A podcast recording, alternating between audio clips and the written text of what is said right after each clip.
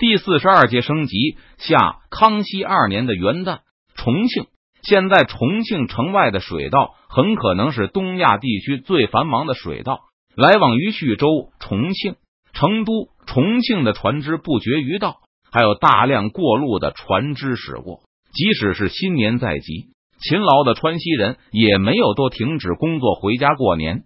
很多人选择稍微晚几天再回去和家人团聚。只要这些勤苦能够换回足够的报酬，他们就心甘情愿。重庆的甘陕露营当然也不会让川西人专美于前。以往春节前士兵们就能休息了，但今年不行。昨天大部分士兵就一直工作到太阳落山，才被从翡翠加工营里放出来。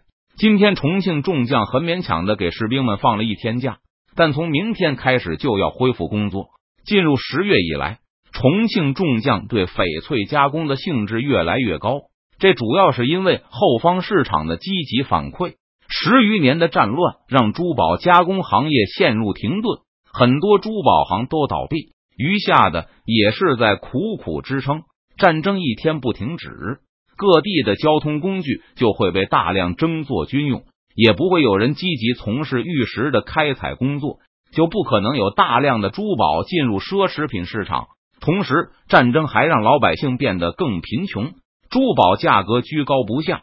可是，社会平均的富裕程度却在下降，这种矛盾就注定了奢侈品市场的不景气。邓明在天下未定的时候，不努力生产粮食，而是出售珠宝换钱，这当然是历史上绝无仅有的独一份。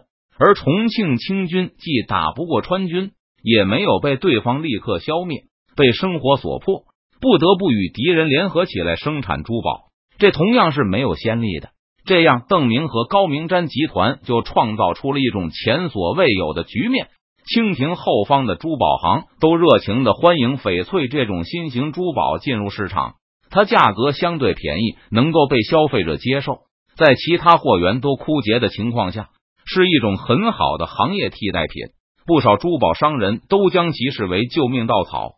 重庆的产品加工粗陋也没什么关系，珠宝商人自己可以进一步加工。以前他们是不愿意把时间花费在这种廉价的石头上的，但现在整个行业已经经历了十余年的衰退，工匠的报酬变得非常低廉。即使是那些资深的老师傅，为了能有一口饭吃，也不会觉得加工这种石头是对自己手艺的一种侮辱。除了民间市场外，翡翠在北京也大受欢迎。满人入关还不到二十年，在崇祯朝的时候，入关掠夺的满人还完全不懂得欣赏玉石，抢劫时只要金银不要石头。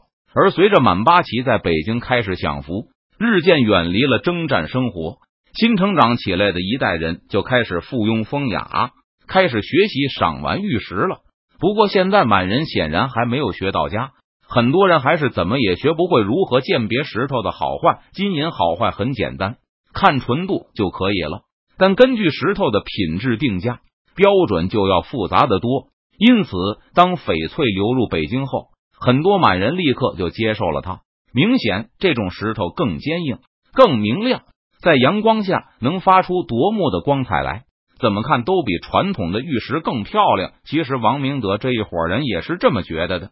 相比温润的玉石，翡翠无疑更符合他们暴发户的眼光。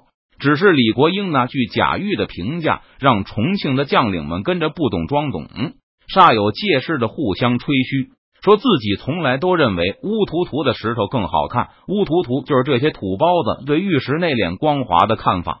最具决定性的一击出自辅政大臣索尼之手。八月初，邓明与高明瞻他们和谈后。九月初就有一份包括象牙、宝石、翡翠的川西土产送到了首席辅政大臣的书桌上。索尼看看觉得不错，就让用宝石、翡翠打造了几件首饰和两双象牙筷子，一套翡翠筷托一起送进了大内，孝敬给了太皇太后。正努力学习汉族皇家品味的太皇太后。觉得这几块宝石和翡翠比她见过的所有玉石都顺眼，摆弄了好多天，还赏给了最得宠的几个格格一点。一下子，这种川西土产在八旗贵族上层就火起来了。差不多在李国英离开重庆之后，北京对四川的战局也突然变得异乎寻常的关心起来。十月份，重庆就接到了三次八百里加急信件，详细的询问了重庆的现况和川西明军的动向。既然李国英不在，这些奏章当然都是高明瞻回奏的。在认真报告了重庆将士是与大重庆共存亡的决心后，高明瞻还给几位辅政大臣都准备了一份川西土产。当然，这些土产也都是和八百里加急的奏章一起送回北京去的。很快，北京就再次送来满是赞许之词的旨意，并进一步询问重庆的需要。到十一月的时候，北京对重庆的关心程度远超往昔。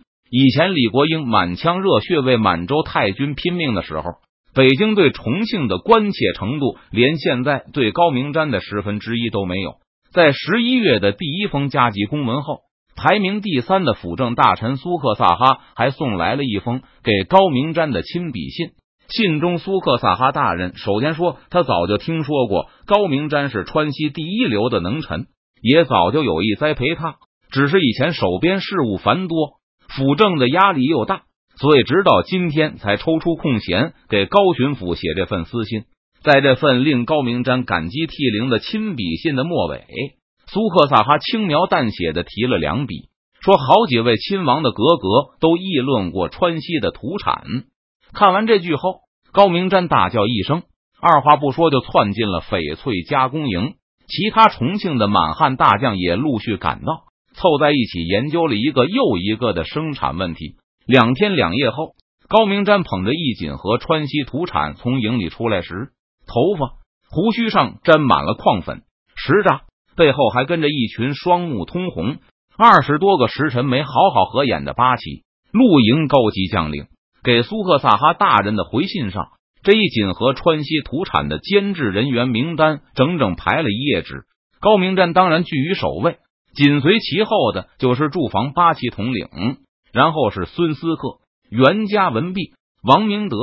以后不但辅政大臣对高明瞻的赞誉越来越多了，甚至连以前总对重庆冷嘲热讽的亲王都派遣包衣来过重庆，还告诉高明瞻等人，今年将近，他们几个亲王合计了一下，打算这次给太皇太后的祝贺正旦礼物加入一点川西土产。这件事甚至惊动了邓明。十一月底的时候，邓明送来了一块崭新的翡翠原石。这石头通体晶莹，从头到尾颜色分成四段，从红转绿，然后变成纯白，最后又染上了金黄。虽然被邓明狠狠的要了一笔钱，但这块石头让高明瞻等人也不得不感慨：邓明手里还真有的是好东西啊！设计图是邓明白送的。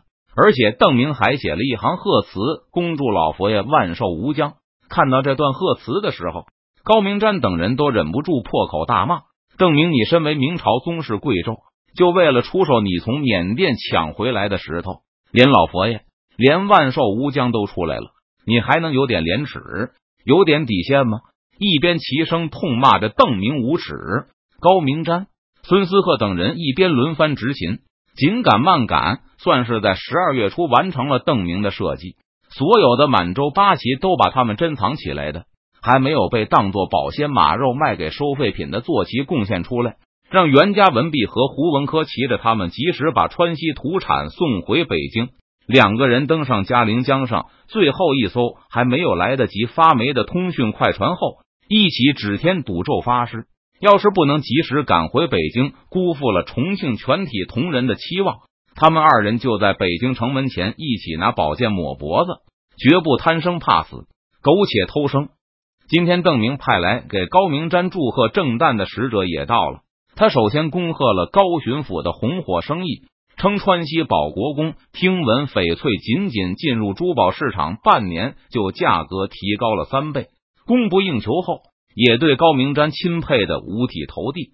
使者让高巡抚尽管放心，川西有稳定的货物渠道，一定能够源源不断的保证重庆珠宝加工大军所需的原材料。邓明送给四川巡抚的正旦礼物非常特别，乃是十一个精雕细刻的象牙球，并附赠一张还带着六个洞的长方形大桌子。保国公太客气了，高明瞻端详了那张桌子半天。也不知道邓明送自己这个超级大饭桌有什么含义。摸着桌子的四个角和长边中间的两个洞，高明瞻觉得这个饭桌大概是为六个人设计的。保国公连放酒壶的洞都开好了，还真是细心。和开洞的饭桌一起送来的，还有几个橡木短矛，以及一个用来摆放这些短矛的红木枪架。最名贵的，当然还是那十一个象牙球。象牙是邓明绝对不出售给重庆的原材料，虽然和翡翠同属川西土产。但邓明送来重庆的都是做好了的象牙制品，其中最大的也就是比拇指略粗这些牙雕，重庆只能挣一点中间价。邓明的原始定价就很高，可这次邓明送给高明瞻的象牙球却是相当可观，打磨的也是极为精致。象牙这东西，在北京大概一块牙雕就能换一块金子了吧？邓明的使者笑着对高明瞻说道：“可保国公觉得。”在高巡抚手里，这象牙也就配当个玩意。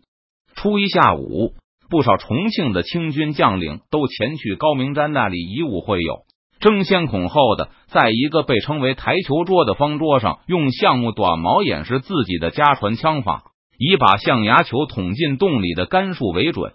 树木越小，自然枪法越是精湛。哎呀，我也有今天啊！王明德玩过两轮后。坐在一边呵呵的笑起来，自言自语道：“象牙这么珍贵的东西，在我手里就是个小儿玩物。嗯，现在还是巡抚大人呢。不过翡翠生意干下去，迟早我也能找邓提督要上一套。”